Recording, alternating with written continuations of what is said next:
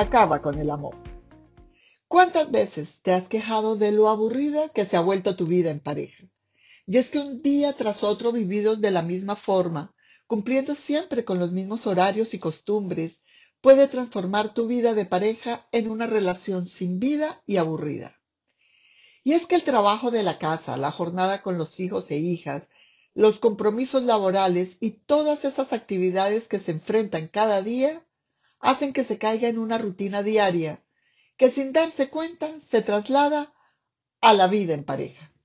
Y definitivamente hasta la pasión más grande acaba aniquilada por la monotonía, el desinterés y el aburrimiento. Es verdad que el camino del amor no es fácil, y más si le agregamos la carga de las complicaciones diarias. Sin embargo, existen alternativas a la hora de querer cambiar nuestra monótona vida de pareja y salir adelante.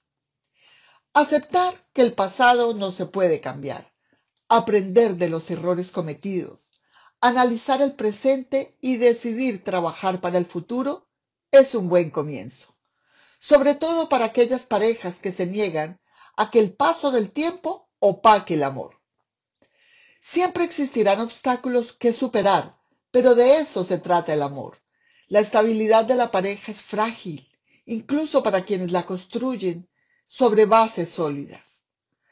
La falta de delicadeza, la incomunicación, la desconsideración son pequeñas agresiones que deterioran el vínculo amoroso. El amor que no se cuida empobrece y puede ser atacado por el virus del desencanto, el aburrimiento, el desinterés sexual y muchos otros conflictos cotidianos que terminan por arruinar la relación de pareja.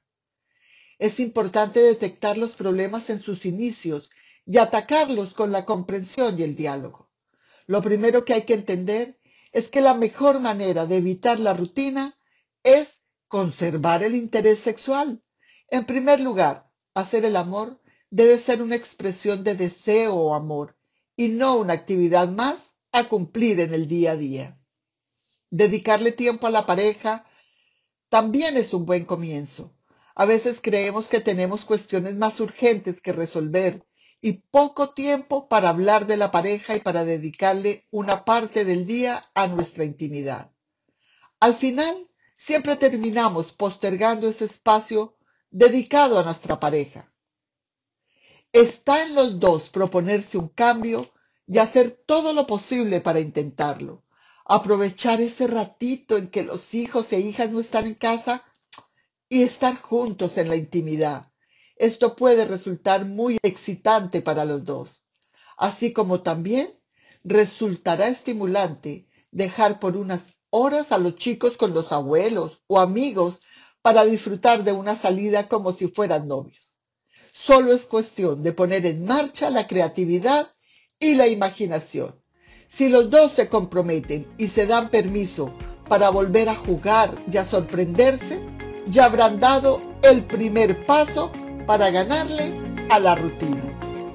Soy la doctora Claudia Campos, hablando sin filtro.